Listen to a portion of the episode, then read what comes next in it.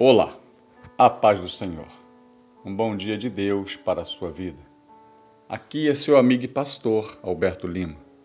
Eu quero compartilhar com você o texto de Marcos, capítulo 1, no verso 40 e 41, que diz: Um leproso chegou perto de Jesus, ajoelhou-se e disse: Senhor, eu sei que se tu quiser, pode me curar. E Jesus, com íntima compaixão dele, o tocou e disse: Sim, eu quero. Você está curado.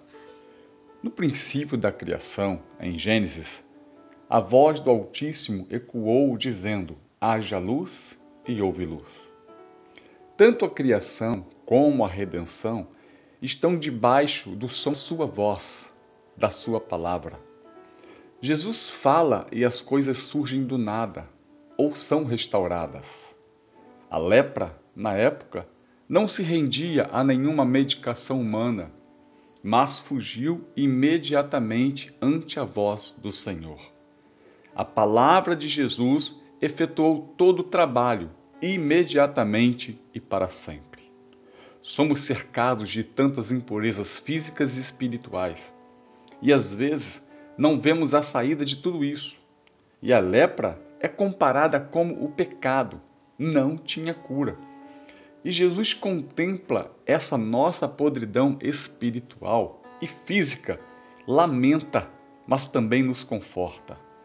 Ele veio para derrotar o pecado que opera em nossas vidas. Ele tem o poder para regenerar cada um que se submete ao seu domínio e amor. Contudo, a maior lepra que precisa ser curada está na nossa autoidolatria, porque somos ídolos de nós mesmos. E a nossa conversão é o abandono dessa autoidolatria para recebermos a cura total e definitiva. Satanás, o inimigo de nossas almas, quer nos convencer de que não temos mais jeito, de que nosso pecado é imperdoável. Mas a declaração de Jesus no texto lido elimina toda dúvida. Quero, você está curado. Irmãos, se temos uma vida com Deus, não é para ficarmos lamentando o pecado, a não ser que continuemos mergulhados com prazer na prática desse pecado.